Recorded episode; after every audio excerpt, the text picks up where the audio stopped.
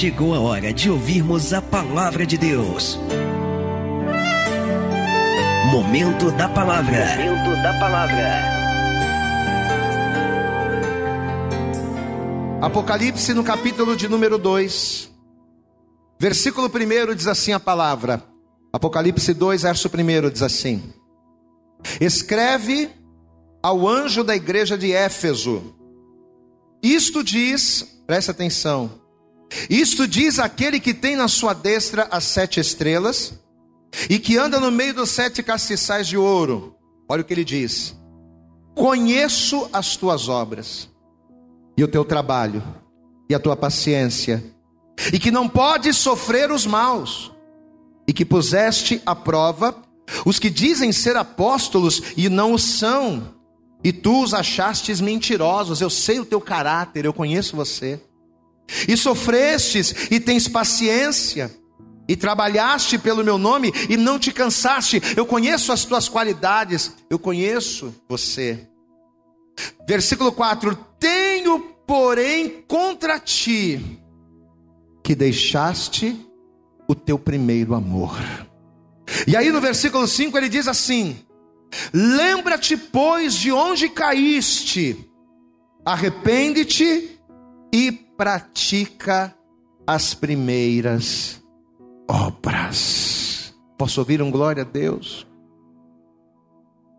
João estava na ilha de Pátimos, e o Senhor Jesus agora começa a trazer essa revelação ao coração dele, direcionada a uma igreja, a igreja que está em Éfeso. João, você vai escrever isso porque esta carta precisa chegar lá. E aí o Senhor vai dizer: Eu conheço as tuas obras. Eu sei que você é uma pessoa que trabalha, eu sei que você é uma pessoa que se esforça. Eu sei que você é alguém de caráter.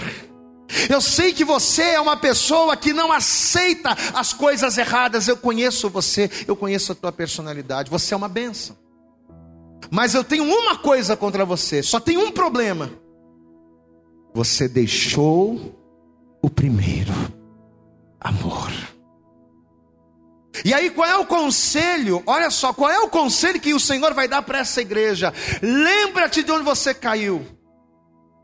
O que é que fez com que você parasse? O que é que fez com que esse primeiro amor esfriasse? Lembra-te, pois, de onde caiu. Se arrependa. E aí, o, o desfecho do remédio para o problema é: e pratique as primeiras obras. Olha que coisa tremenda. Lembra-te, pois, de onde caíste. Eu vou ler o texto de novo. Diz assim, versículo 2: Conheço as tuas obras, o teu trabalho, eu sei o que você faz, o quanto você trabalha, a tua paciência, eu sei o quanto você espera por dias melhores, eu sei como você espera pelas coisas. E que não pode sofrer os maus, e puseste à prova os que dizem ser apóstolos e não o são, e tu os achasses mentirosos, ou seja, eu sei que você não resiste àqueles que falam falsamente de Deus, eu sei. E sofresses e tens paciência e trabalhasse pelo meu nome, não te cansasse, você é uma pessoa que corre atrás, você é uma pessoa que resiste, uma igreja que resiste. Mas tenho, porém, contra ti que deixaste o teu primeiro amor. Eu quero que a igreja repita comigo agora o verso 5. Diga bem alto: lembra-te. Bem alto, bem alto, diga: lembra-te, pois de onde caíste, arrepende-te e pratica. Diga bem alto: e pratica as primeiras obras. Glória a Deus. Olha aqui para mim. Você acredita que Deus vai falar com você através desta palavra? De verdade, você crê que Deus tem uma revelação para você? Amém? Então você vai curvar a tua cabeça, fechar os seus olhos, senta a mão aqui para frente. Comece a orar agora e comece a dizer assim: Senhor, coloca a tua palavra na boca do pastor. Comece a pedir para Deus falar com você agora. Comece a pedir para Deus para que esta palavra seja a chave que vai virar, que vai mudar a tua história. Comece a pedir isso em oração a Deus. Comece a falar com Ele, Senhor nosso Deus e Senhor nosso Pai Todo-Poderoso, Pai querido, nós louvamos ao Teu nome com canções, nós glorificamos clamamos a Ti, nós profetizamos, nós oramos, mas Senhor, agora é o momento mais importante do culto, ó Deus. É o momento de nós ouvirmos a Tua palavra para que através daquilo que o Senhor disser, nós termos a nossa vida transformada pela renovação do entendimento trazido pela Tua vontade. Então, em nome de Jesus, Senhor, jogue por terra nesse momento os impedimentos, as barreiras, jogue por terra neste momento todos os obstáculos que tentarem se levantar e se opor contra esta ministração. Prepara, Deus, sim, os nossos ouvidos para ouvir, prepara, Deus, sim, o nosso coração para receber, mas acima de tudo, prepara a nossa mente, ó Deus, para que venhamos assimilar, para que venhamos compreender a tua palavra e viver a tua vontade. Para a glória, para a honra e para louvor do teu nome, fala conosco nesta hora. É o que nós te pedimos com toda a nossa fé e desejar te agradecemos. Em nome de Jesus e todos digam amém, Jesus. Diga graças a Deus. Vamos aplaudir bem forte ao Senhor nesta hora. Isso, dê para ele o teu melhor. Abra também a tua boca aí no teu lugar, diga glória, glória, glória a Deus. Aleluias. Amém. Por favor, toma o teu assento. Sente-se no teu lugar. Você sabe que ao ler essa palavra, ao ler na verdade esta instrução, porque na verdade a palavra que o Senhor está trazendo ao coração de João ali, encerrado, encarcerado na ilha, era mais do que apenas uma palavra, mas era uma instrução da parte de Deus. Pois é, ao ler essa instrução, direcionada a uma igreja, e eu quero deixar isso bem claro, direcionada à igreja de Éfeso, a parte dessa instrução que mais chamou a minha atenção, que mais saltou aos meus olhos, foi o que o Senhor mostrou ao João, foi, foi quando o Senhor mostrou aqui ao João o que essa igreja deveria fazer. Quando eu li esse texto, quando os meus olhos bateram nessa palavra, o que me saltou aos olhos foi isso. Não foi apenas as qualidades que esta igreja tem, mas o que esta igreja deveria fazer para de fato alegrar o coração de Deus. O que estava faltando? Isso que me chamou a atenção. Tanto que ele começa o texto dizendo assim: Eu sei as tuas obras, eu sei que você persevera, eu sei que você suporta, eu sei que você trabalha, eu sei que você não se cansa, eu sei que você está ali, ó, sempre perseverando, mesmo com todas as dificuldades, mesmo com todas as lutas, você não desiste, não desfalece. Eu sei de tudo isso. Porém, apesar de todas estas qualidades que você tem, há um problema. Eu tenho contra ti que deixaste o teu primeiro amor. Amados, o que, que significa o primeiro amor? Porque as pessoas elas falam tanto acerca disso. Mas o que significa o primeiro amor? O primeiro amor é o fervor, sabe? O primeiro amor é aquela coisa da intensidade, é aquela coisa da entrega. Eu acho que a maior característica do primeiro amor é o cuidado, é não é verdade? A gente quando vem para Jesus e que a gente começa a caminhada, a gente tem, a gente toma tantos cuidados. Cuidados ao falar, cuidados ao nos portar, cuidado para não perdermos a hora, cuidado para não fazermos as coisas erradas, cuidado para a gente poder não desagradar as pessoas, as autoridades. A gente tem muito cuidado, por quê? Porque estamos no primeiro amor. Então, o primeiro amor é um resumo de todas essas coisas: é fervor, é intensidade, é entrega, mas acima de tudo, o primeiro amor é o cuidado. Quando você está vivendo o primeiro amor, você tem cuidado, com, você mede as palavras para falar, para não ferir. Quando você está no primeiro amor, você mede, peraí, mas eu tenho que fazer isso? Será que é, eu, se eu fizer isso, eu não vou causar um problema? Eu não vou causar um constrangimento? Será que eu não vou desagradar a Deus? A gente tem cuidado com tudo. É a vigilância para não desagradarmos a Deus. É a vigilância, é o cuidado para não sairmos da palavra. Pois é. Aquela igreja era uma igreja que trabalhava, era uma igreja que se esforçava mas o Senhor está dizendo: Eu tenho contra ti que você deixou isso, você deixou esse cuidado. Amém? E é importante, amados, recuperarmos o primeiro amor. Sabe por quê? A gente até falou isso na pregação de quinta-feira. Porque se nós não buscarmos a recuperação do primeiro amor, a gente acaba substituindo a intensidade pela superficialidade. A pessoa, quando ela perde o primeiro amor, Isso seja na igreja, ou seja num relacionamento é, de marido e mulher, ou de mulher ou, ou amizade, não importa. A pessoa, quando perde o primeiro amor, a tendência é ela substituir a intensidade pela superficialidade. A pessoa, para poder maquiar a falta do primeiro amor, ela vai sendo superficial, porque ela perdeu a intensidade.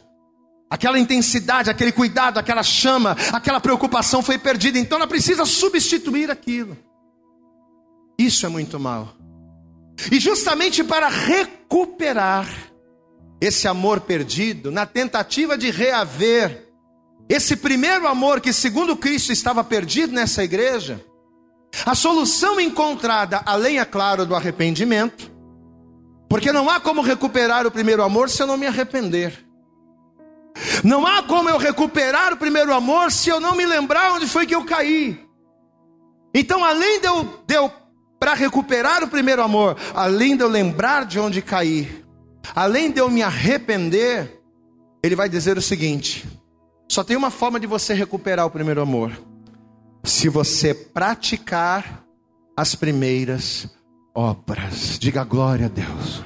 Diga assim comigo: a recuperação do primeiro amor passa por eu voltar a praticar as primeiras obras. Em outras palavras, para voltar ao primeiro amor, eu preciso voltar à essência.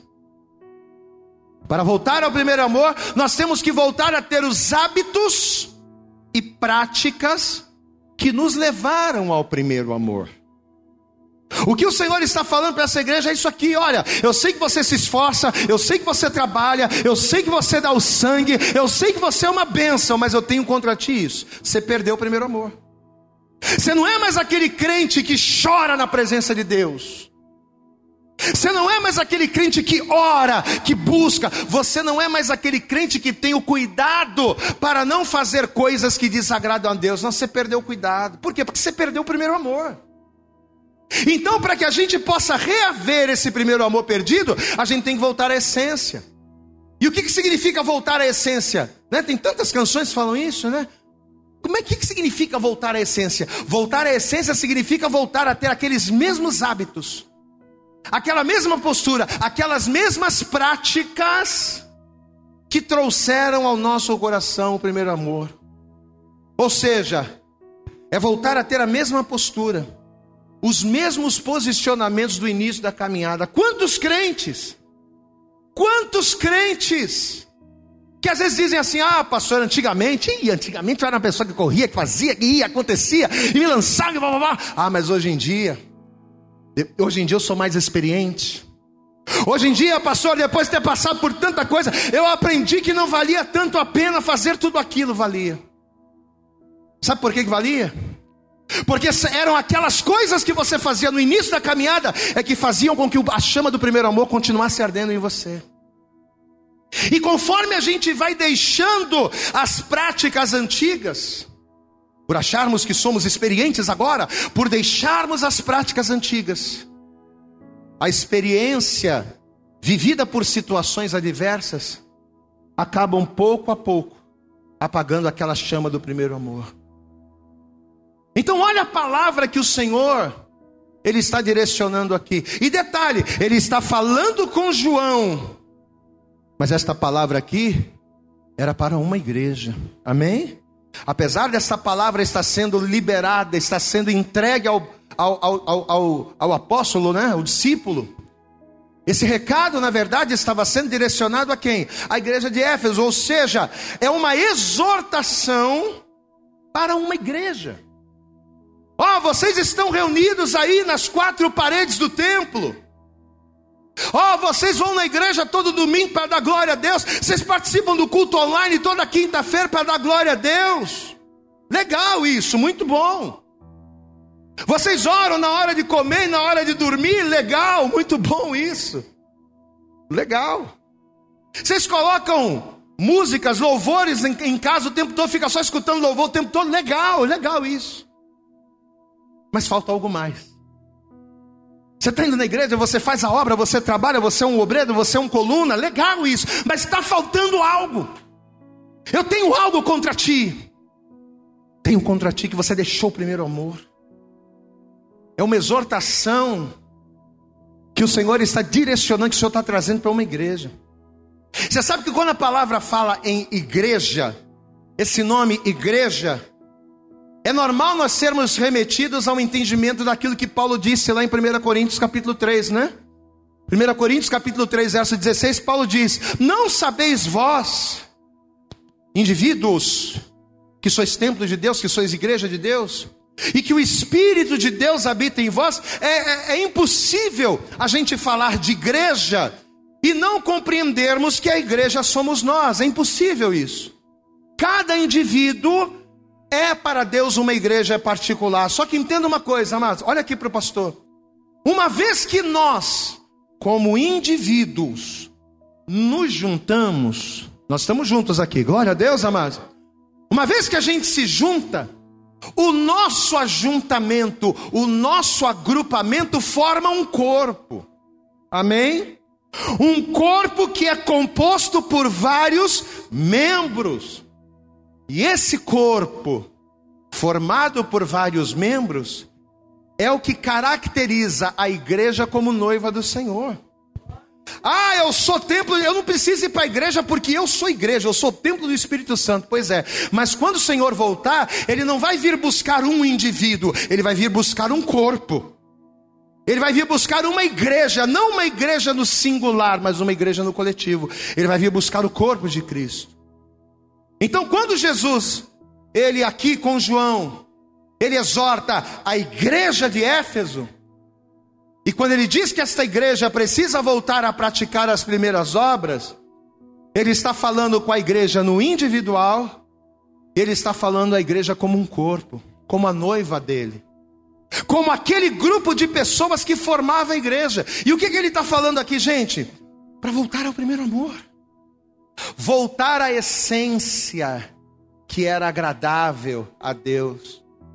E para isso, seria necessário voltar a praticar as primeiras, as primeiras obras. E foi aqui nesse ponto, acerca das primeiras obras, foi aqui que o Espírito Santo ele trouxe uma revelação ao nosso coração. Porque quando hoje, né, em pleno século 21, na igreja contemporânea, quando a gente fala de voltar às primeiras obras, o que, que a gente pensa?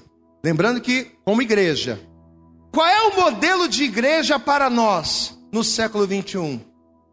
A nossa referência direta de igreja são as igrejas apostólicas. Glória a Deus, amado. Peraí, se eu tenho que voltar a praticar as primeiras obras da igreja, qual é a minha referência? Eu vou lá na igreja de Pedro, eu vou lá na igreja, nas igrejas de Paulo, eu vou vir na palavra, a nossa referência, esse é o modelo para nós. Voltar às primeiras obras significa tomar como referência o início da igreja. Só que o detalhe é que quando o Senhor falou com João aqui em Éfeso, essa igreja estava começando. Amém? A igreja apostólica começou por volta do ano 30 e 31 depois de Cristo. Então essa igreja aqui estava no início. Então pensa comigo. Se a era das igrejas apostólicas estava começando e ainda assim essa igreja precisava praticar as primeiras obras, quem seria a referência dessa igreja? No século 21, a nossa referência é a igreja apostólica. Mas quem seria a referência da igreja apostólica a voltar às primeiras obras? E foi aqui que Deus nos levou à igreja mais antiga dos judeus, que é o tabernáculo. Diga glória a Deus. Amém? A referência de primeiras obras da igreja apostólica era o tabernáculo. Diga assim comigo: a igreja apostólica está para nós como o tabernáculo estava para a igreja apostólica. E foi justamente em cima do tabernáculo, tomando o tabernáculo como referência, que Deus nos mostrou três características principais. Que Deus nos mostrou três obras principais que precisamos voltar a praticar para reacender a chama do primeiro amor. O que que o texto diz? Vou ler mais uma vez aqui, ó. Tenho, porém, estamos em Apocalipse 2, verso 4. Tenho, porém, contra ti que deixasse o teu primeiro amor. Lembra-te, pois, de onde caíste, arrepende-te, diga bem alto, e pratica, diga bem alto, e pratica as primeiras obras.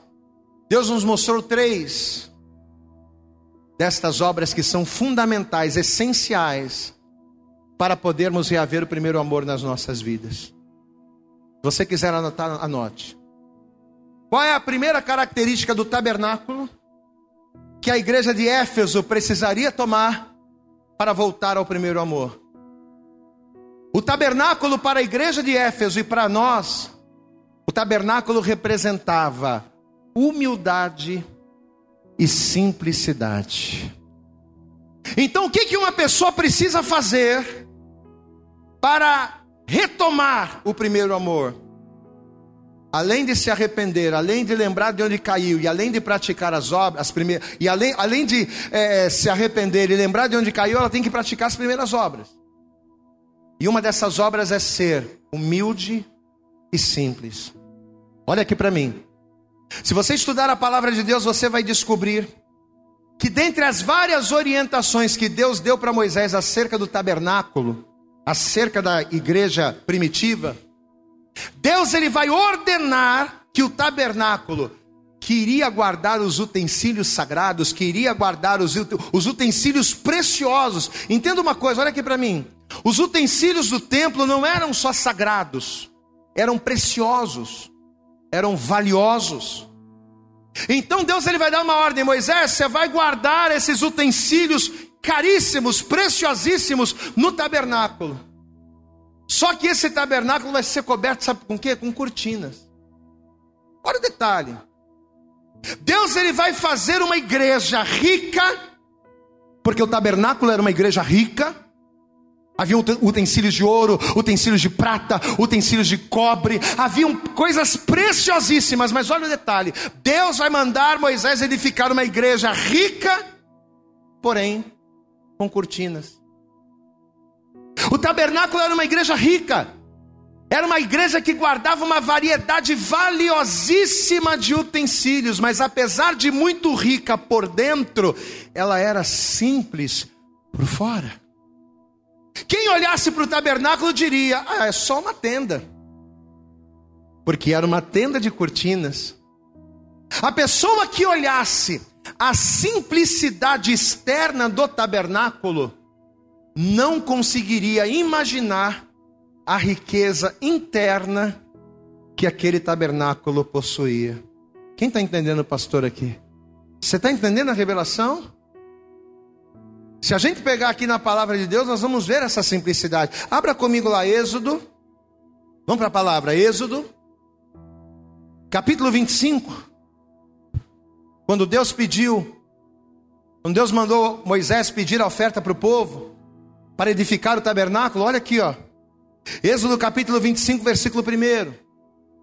Êxodo 25, verso 1 diz assim: Então falou o Senhor a Moisés, dizendo: Fala aos filhos de Israel que me tragam uma oferta alçada. De todo homem cujo coração se mover voluntariamente, dele tomareis a minha oferta. Agora olha o detalhe. E esta é a oferta alçada que recebereis deles: ouro, prata e cobre. E azul, aqui já é cortina, ó. É pano, é cortina, é pano. E azul, e púrpura, e carmesim, e linho fino, pelos de cabras, peles de carneiro, tinta de vermelho, peles de texugos e madeira de acácia, azeite para a luz, especiarias para o óleo da unção, especiarias para o incenso, pedras de ônix e pedras de engaste para o éfode e para o peitoral, e me farão santuário e habitarei no meio deles. Então Deus ele vai mandar o povo trazer ouro, trazer prata, trazer cobre, mas vai mandar o povo trazer um monte de cortina. Por quê? Porque o tabernáculo, apesar de rico, ele seria simples. Você pode dar um glória a Deus aí, meu irmão? Capítulo 26, só você virar a página aí. Capítulo 26, versículo 1 diz assim: ó. E o tabernáculo farás de dez cortinas de linho fino, torcido, e azul, púrpura, carmesim. Mesma coisa que ele pediu lá no, lá no capítulo 25.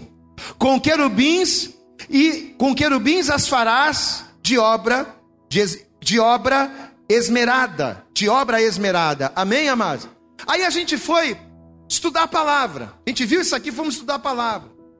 E nós descobrimos que dentro destas dez cortinas que iriam compor o tabernáculo, haviam camadas, outras camadas de cortina, que de dentro para fora tinha uma representação. Por exemplo, o azul púrpura, com imagens de querubins, representava o céu. Isso tudo dentro do tabernáculo. Isso tudo dentro. O azul púrpura tinha dentro do tabernáculo uma cortina azul púrpura que representava o céu.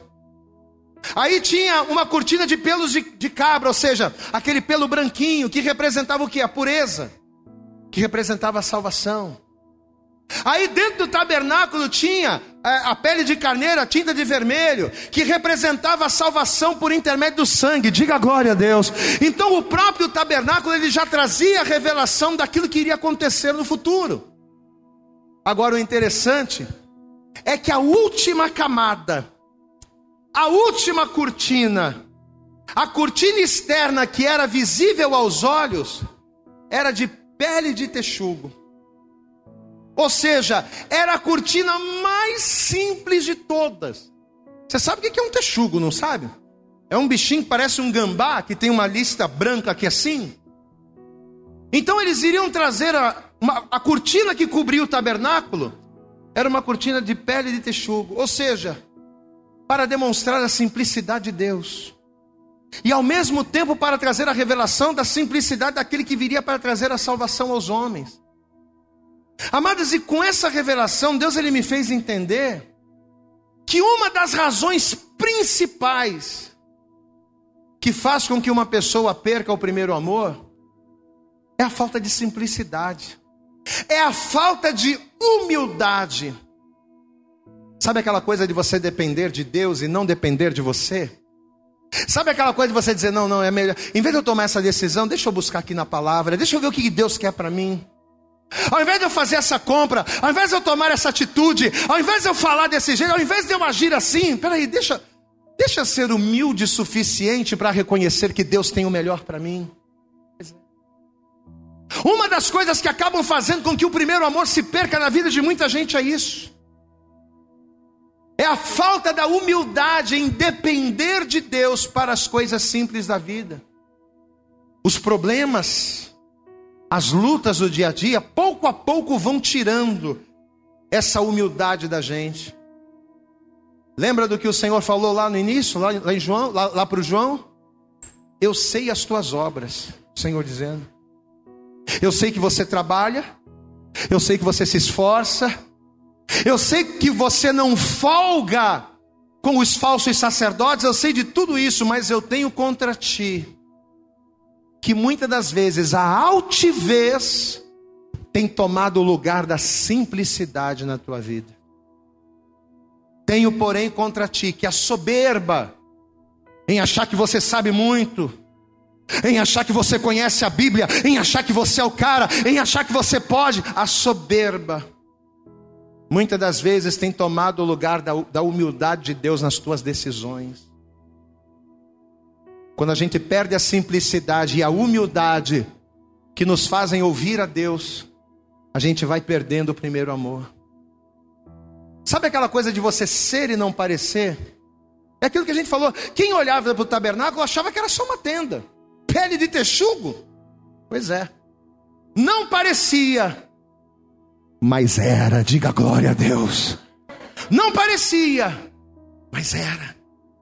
A pele de texugo por fora do tabernáculo representava isso.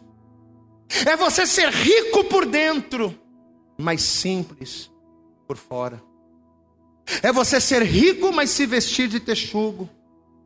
É você ser rei, mas ainda assim servir como Jesus serviu. Jesus era filho de Deus. Amados, quem era Jesus? Jesus é o filho de Deus, é o Messias, o Salvador, o Rei dos Reis, o Senhor dos Senhores, o Todo-Poderoso. Pois é. Só que enquanto ele era tudo isso, enquanto ele era Rei dos Reis, o Senhor dos Senhores, ele não teve por usurpação ser igual a Deus. Mas o que, ele fez? Ele foi o que ele fez? Ele foi humilde. Ele era o cara, mas se fez o menor de todos ele era Senhor, Mas quando ele olhou para o céu no momento da aflição e disse: Senhor, passa de mim esse cálice, na mesma hora ele vai dizer: Não, não, não. Não seja como eu quero, mas seja como tu queres. Diga glória a Deus. Jesus, ele poderia ali fazer. Jesus, ao vir nesta terra, ele poderia fazer o que ele quisesse. Mas ele não fez. Sabe por quê? Porque ele era rico por dentro, mas ele era simples, ele era humilde. Ele era senhor, mas era servo. Olha aqui para mim, olha aqui para mim. Jesus era senhor, mas antes de ser senhor, ele era servo. Você sabe o que Deus quer de mim, de você nessa manhã, através dessa palavra? Que nós venhamos aprender que o nosso primeiro amor, que o nosso cuidado, que a nossa fervorosidade, ela passa em nós sermos servos. É quando eu sou humilde para ouvir, é quando eu sou simples para receber, é que Deus me exalta nessa terra, Ele me tira do pó e me põe para sentar entre os montes, para que o nome dEle seja glorificado. Você pode aplaudir bem forte ao Senhor. Deus, Ele te tira do pó e te coloca entre os reis da terra quando você é simples. Aleluias! Simplicidade, humildade. Você tem que voltar ao primeiro amor, mas como é que eu faço para voltar ao primeiro amor? Pratica as primeiras obras. Seja simples como você era no início. Seja humilde como você era no início da tua caminhada. Em que você era o cara, sabia pregar, mas você esperava a sua vez. Não. Esperar Deus agir. Vou esperar Deus mover as águas. Em que você tinha experiência e poderia fazer, mas você esperava o tempo de Deus, você esperava Deus falar, você esperava as coisas acontecerem em Deus, você esperava no Senhor. Simplicidade e humildade. Tenho, porém, contra ti que deixaste o primeiro amor. Lembra-te, pois, de onde caíste, arrepende-te, mas ó, pratica as primeiras obras. Diga comigo, humildade Diga comigo: humildade e simplicidade. É a primeira. Qual é a primeira coisa que a gente precisa praticar para resgatar o primeiro amor? Humildade, simplicidade. As coisas de Deus são simples, porém não são fáceis. Fazer a vontade de Deus é simples, mas não é fácil. Mas é simples. Glória a Deus, igreja. Você está entendendo? Quem está entendendo, pastor, aqui? Isso aqui é um papo que a gente está batendo, uma conversa. Então a primeira obra, né? Pratique as primeiras obras. Qual é a primeira coisa? É ser simples e humilde. Segunda coisa, e essa característica a gente está tirando do tabernáculo, né? Porque Jesus está falando isso para a igreja de Éfeso. Mas voltar às primeiras obras para Éfeso significava olhar lá para o tabernáculo. Então a primeira experiência que a gente tira, a primeira lição que a gente tira do tabernáculo, simplicidade e humildade. A segunda, o tabernáculo era uma igreja itinerante. O tabernáculo era uma igreja disponível. Diga glória a Deus. Pastor, o que, que significa ser uma igreja itinerante? O que, que significa ser uma igreja disponível? O tabernáculo era uma igreja que se movimentava.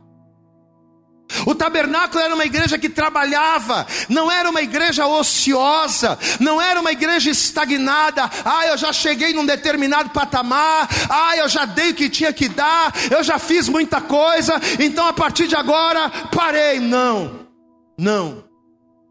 O tabernáculo era uma igreja itinerante, uma igreja disponível. Não era uma igreja paralisada, mas estava disponível à vontade de Deus. Amada, a Bíblia diz que Isaías, presta atenção nisso, logo depois de ele ter tido um encontro com Deus, logo depois de Isaías ter visto a glória de Deus, e logo depois de ele ter sido tocado nos lábios com uma brasa tirada do altar, depois que Isaías passou por tudo isso, ele viu a glória de Deus, ele teve um encontro com Deus. Isaías estava no primeiro amor, presta atenção, Isaías estava no primeiro amor.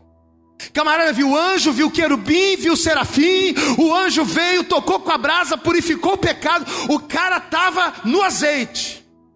Sabe qual foi a primeira palavra que ele ouviu? Da parte de Deus? Ele ouviu Deus dizendo assim: Puxa vida, a quem enviarei? A quem enviarei? Quem há de ir por nós? Isaías estava no primeiro amor viu a glória, viu o anjo, estava ali, né? Amados, Isaías tinha acabado de contemplar a glória de Deus. Quando ele ouviu Deus falar isso, como é que é? A quem enviarei? Quem há de ir por nós? Eu vou. Conta comigo, glória a Deus, igreja. Não, eu estou vendo a glória de Deus aqui. O anjo me tocou, fui purificar. É claro, sou, estou aqui, estou disponível. Isaías capítulo 6, abre lá, vamos ver. Livro do profeta Isaías, capítulo 6, versículo 6. Isaías, capítulo 6, a partir do verso 6 diz assim: Porém, um dos serafins voou para mim, trazendo na sua mão uma brasa viva que tirado do altar com uma tenaz. E com a brasa tocou a minha boca e disse: Eis que isso tocou os teus lábios. A tua iniquidade foi tirada e espiado foi o teu pecado. Verso 8. Depois disso ouviu a voz do Senhor que dizia: A quem enviarei? Quem há de ir por nós? Tem tanto trabalho para fazer, tem tanta viúva para cuidar, tem tanta gente para evangelizar. Tem tanta, tem tanta, né? Tem, a gente tem que fazer o louvor, a gente tem que pregar a palavra, tem que enviar missionário. A quem enviarei? A quem há de por nós? Então disse eu: Eis-me aqui, envia-me a mim, diga glória a Deus. Olha aqui para mim agora, para você entender. Não olha para a Bíblia, não, olha para cá. O que, que Isaías estava fazendo aqui, gente? Isaías estava se fazendo disponível. Olhe para mim. Eu não vou ficar aqui de braços cruzados enquanto a obra está sofrendo. Enquanto não tem ninguém para tocar, enquanto não tem ninguém para evangelizar, enquanto não tem ninguém para pregar, eu não vou ficar aqui, de... eu não vou. É o que Isaías está pensando aqui, amado. Eu não vou ficar dando desculpas, tirando o meu da reta, para ficar à toa em casa, enquanto eu posso estar aqui evangelizando, enquanto eu posso estar aqui orando, enquanto eu posso estar aqui de joelho, não tem nada para fazer, eu vou orar, vou buscar Deus. Não, não. Não foi para ficar vendo novela que Deus tocou com a brasa viva do altar nos meus lábios, não. Não foi para eu ficar passeando no parque, não foi para eu ficar à toa, não foi para eu ficar descansando em casa que Deus me fez ver anjos, querubins e serafins, não. Deus fez tudo isso em mim, sabe para quê? Para que a minha vida fosse transformada, para que eu fosse capacitado a ir adiante dEle. Aplauda bem forte ao Senhor. É para isso que Deus chamou a igreja, foi para isso que Deus te chamou. Amados, enquanto Isaías, olha aqui para mim, enquanto Isaías achou tempo e se adaptou à nova realidade, e foi porque Isaías provavelmente tinha a vida dele. Olha para cá. Isaías provavelmente tinha os afazeres dele, mas ele disse: Não, peraí. A quem enviarei? Não, envia a mim. Eu vou dar um jeito na minha vida. Eu vou dar um jeito nas minhas responsabilidades. Eu vou me adaptar para fazer aquilo que Deus quer. Pois é. Enquanto Isaías ele deu o jeito dele, Quantos de nós, amados, que sem percebermos, por termos perdido o primeiro amor, por termos esquecido de onde Deus nos tirou, porque passa o tempo, né? Quando você tem um ano de crente, dois anos de crente, cinco anos de crente, você lembra. Mas quando você já tem 20 anos de crente, às vezes parece que a gente se esquece de onde Deus nos tirou. Ah, parece que a gente se esquece de como a nossa vida era. Pois é. Por nós nos esquecermos de onde Deus nos tirou, do nosso chamado, quantos de nós temos dado desculpas para Deus para não ir? Enquanto Isaías está dizendo, ah, envia-me a mim, a quem enviarei? Pode enviar a mim. Pois é, a gente dá desculpa para Deus para não ir. Ah, porque eu estou cansado, ah, porque eu tenho isso, porque eu tenho aquilo, porque eu tenho aquilo outro, porque eu tenho aquilo outro. Gente, quantos de nós, amados? Às vezes damos desculpas para não cumprirmos o ID de Deus para não fazermos a vontade do Senhor. E sabe o que acontece? A gente fica parado, a gente dá desculpa e muitas das vezes a gente fica parado, paralisado. Apocalipse no capítulo 2. O que, que o Senhor disse lá? Tenho contra ti. O que, igreja? Hã? O que, que o Senhor tinha contra Éfeso? Tenho contra ti que deixaste o primeiro. Que deixaste o primeiro. Qual é a solução para isso? Lembra depois de onde caíste, arrepende-te, ok. Mas o que, que a gente tem que fazer mais? Diga comigo, pratique as primeiras obras. Amém? Dizer eis-me aqui para Deus significa praticar a primeira, voltar às primeiras obras. Você sabe o que você precisa para ser um, um crente melhor, uma pessoa melhor? Você sabe o que, que eu, o que, que você, o que, que nós precisamos para, como partes do corpo, fazermos com que o corpo inteiro seja abençoado, seja, seja transformado? Nós precisamos ser mais disponíveis. Nós precisamos ser mais disponíveis para Deus. Precisamos nos movimentar e dizer: Senhor, eis-nos aqui. Porque o tabernáculo que é a referência não era uma igreja parada, era itinerante. Jesus, numa de suas últimas instruções aos discípulos, Jesus já estava ascendendo aos céus e ele disse o que para os discípulos? Jesus ele disse assim: Ide. Glória a Deus. Jesus não disse ficai, estagnai, parai, não. Ide. Mesmo com perseguição, mesmo com luta, mesmo querendo arrancar a cabeça de vocês, mesmo querendo matar vocês porque vocês têm fé em mim, ide por todo mundo. Pregai o evangelho a toda criatura. Em momento algum, Jesus nos instruiu a ficarmos parados, acomodados nas nossas estruturas.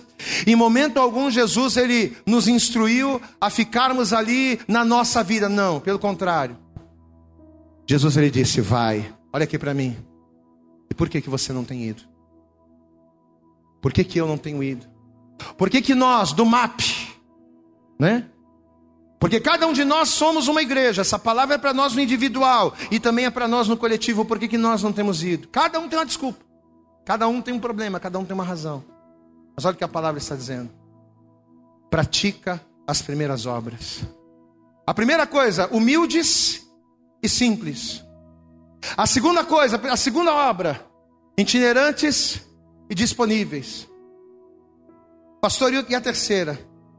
Qual é a terceira obra que a pessoa precisa resgatar, precisa praticar para resgatar o primeiro amor? Terceiro, o tabernáculo era uma igreja dirigida por Deus. Amém? Diga comigo, eu preciso ser uma pessoa completamente, inteiramente dirigida por Deus. Olha aqui para mim. O tabernáculo era uma igreja que se movia, era uma igreja itinerante, era uma igreja que se movimentava, mas era uma igreja que se movia apenas pela vontade e pela direção de Deus. Ou seja, dependência. Olha aqui para mim. O tabernáculo era uma igreja que dependia de Deus. Eles só andavam quando Deus mandava. Se Deus mandava parar, o tabernáculo parava. Se Deus mandava ficar, se Deus parava a nuvem, o tabernáculo parava. Era uma igreja movida que seguia a nuvem. A gente tem um costume aqui no mapa de falar isso, seguir a nuvem. O que é seguir a nuvem? É ser dependente de Deus. Se Deus mandar vai, vai. Se Deus mandar fica, fica. Era assim o tabernáculo. Amado, não adianta a gente trabalhar, não adianta a gente ter boas intenções. Não adianta a gente ter boa, a gente ter disposição. Tem gente que tem disposição. Pô, se você pensar na pessoa 5 horas da manhã, ela está lá. Mas não adianta você ter disposição, não adianta você trabalhar se você não é dirigido. Se quando Deus manda vai, você não vai. Se quando Deus manda fica, você não fica. Não adianta. E isso é característica de quem perdeu o primeiro amor. Eu sei as tuas obras, eu sei que você trabalha, eu sei que você se esforça, eu sei que você não folga com a injustiça, mas eu tenho contra ti que você deixou o primeiro amor. Eu tenho contra ti que você não está disponível. Eu tenho contra ti que você não é dependente. Números capítulo 9, já estamos caminhando para o fim. Números. Números capítulo 9, veja o que a palavra vai dizer aqui a partir do versículo 15. Números. Para você entender como era o tabernáculo e para você entender como nós devemos ser. Números capítulo 9, verso 15, diz assim: E no dia em que foi levantado o tabernáculo, a nuvem cobriu o tabernáculo sobre a tenda do testemunho, e a tarde estava sobre o tabernáculo como aparência de fogo até amanhã. Assim era de contínuo, diga glória a Deus Era sempre assim, do mesmo jeito. Assim era de contínuo. A nuvem cobria de noite e havia aparência de fogo. Mas sempre que a nuvem se alçava de sobre a tenda, os filhos de Israel partiam. E no lugar onde a nuvem parava, ali os filhos de Israel se acampavam. Se a nuvem parava, eles paravam. Segundo a ordem do Senhor, os filhos de Israel partiam. Segundo a ordem do Senhor, se acampavam. Todos os dias em que a nuvem parava sobre o tabernáculo, ficavam acampados. E quando a nuvem se detinha, muitos dias sobre o tabernáculo, então os filhos de Israel cumpriam a ordem do Senhor e não partiam. A nuvem parou, vamos andar. Não, não tem essa. Se a nuvem parou, a gente para também. A nuvem começou a andar. Ah, não, vamos esperar. Um, espera um pouquinho. Não, se a nuvem começou a andar, a gente tem que ir atrás da nuvem. Glória a Deus, igreja. Você está entendendo como é que a nossa vida tem que ser? E versículo 20: E quando a nuvem ficava poucos dias sobre o tabernáculo, segundo a ordem do Senhor se alojavam, e segundo a ordem do Senhor partiam. Porém, outras vezes a nuvem ficava desde a tarde até a manhã, e quando ela se alcançava pela manhã, então partiam, quer de dia, quer de noite, não tem hora, não tem hora. Ah, não, só posso tal hora. Ah, não, só dá tal. Não, não tem hora para Deus. Não, eu vou agora. Eu vou dar um jeito aqui. Eu vou fazer. Eu vou me adaptar a Deus, não Deus se adaptar a mim. Quer de dia, quer de noite, alçando-se a nuvem, partiam. Ou quando a nuvem sobre o tabernáculo se detinham dois dias, ou um mês, ou um ano. A nuvem está parada um ano ficando sobre ele. Então os filhos de Israel se alojavam e não partiam, e alçando-se ela partiam. Segundo a ordem do Senhor se alojavam, segundo a ordem do Senhor partiam, cumpriam o seu dever para com o Senhor, segundo a ordem do Senhor, por intermédio de Moisés. Diga glória a Deus. Não importa o que os outros pensam, o que os outros falem. Se Deus mandou eu ficar, eu fico. Se Deus mandou eu ir, eu vou. Se Deus mandou eu fazer, eu faço. Se Deus mandou eu ficar, eu vou ficar. O tabernáculo era uma igreja assim, amados. Olha aqui, ó. Só ia aonde Deus mostrava. Só andava quando Deus mandava. Só fazia o que Deus queria, ou seja, dependência. O que, Jesus disse lá para João, gente? Lembra-te, pois, de onde caíste pratica as primeiras obras. Será que nós, como igreja, no individual, temos feito isso aqui? Temos ido aonde Deus tem mandado? Temos feito o que Deus tem falado? Temos cumprido aquilo que Deus tem determinado? Quais são as primeiras obras que trazem de volta para nós o primeiro amor? Diga comigo, humildade. Diga comigo, disponibilidade. E terceiro, dependência. Quando nós praticamos estas primeiras obras, quando trazemos estas primeiras obras para a nossa vida, o primeiro amor ele começa a despertar no nosso coração. Olha aqui para mim. Eu não conheço a tua vida no particular. Talvez você está aqui e você diga, pastor, eu já passei por tanta coisa na vida. Eu já sofri com tantas pessoas, eu já passei por tantas decepções, pastor, que eu confesso ao Senhor que o primeiro amor realmente se esfriou no meu coração. Eu deixei de orar. Eu deixei de ser essa pessoa. Eu deixei de ter a humildade de dar ouvidos à voz de Deus. Eu deixei de ser uma pessoa disponível. Eu deixei de ser uma pessoa dependente. Mas se o Senhor nos trouxe aqui nesta hora, se o Senhor está nos dando a possibilidade, a oportunidade de ouvirmos esta palavra, é porque ainda há tempo de fazermos aquilo que é agradável a Ele e resgatarmos em nós o primeiro amor. Eu sei as tuas obras, você é uma bênção, só te falta uma coisa: reaver o primeiro amor.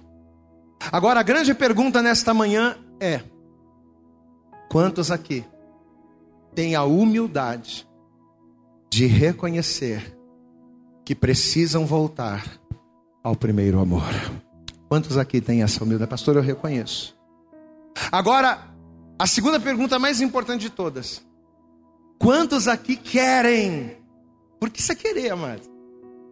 E quando eu falo de primeiro amor, não é naquela época que você pulava, rodava, não é isso.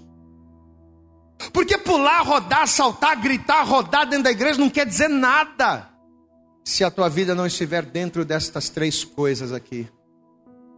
Se você não for humilde, se você não estiver disponível, se você não for dependente de Deus, você pode pular, rodar, profetizar, cantar. Não adianta. Voltar ao primeiro amor não é isso, voltar ao primeiro amor é praticar as primeiras obras. Quantos aqui querem voltar ao primeiro amor? Então posso pedir uma coisa para você, se coloque de pé agora. E assim que você se colocar de pé, você vai dar para Jesus e para esta palavra a tua melhor salva de palmas. Vamos aplaudir bem forte a Jesus nesta manhã, isso. Mas aplauda mais forte, aplauda mais. Abre a tua boca, diga glória a Deus. Eu acredito que essa mensagem falou poderosamente com você. Mas se você acredita que ela pode ajudar também uma outra pessoa que você gosta, ama ou admira, mande para ela. Compartilhe o link ou convide essa pessoa para seguir o nosso podcast. E creia que fazendo isso, ainda que não seja você a ministrar, além de nos ajudar, você estará cumprindo o ID de Deus. Deus abençoe você e até o nosso próximo conteúdo.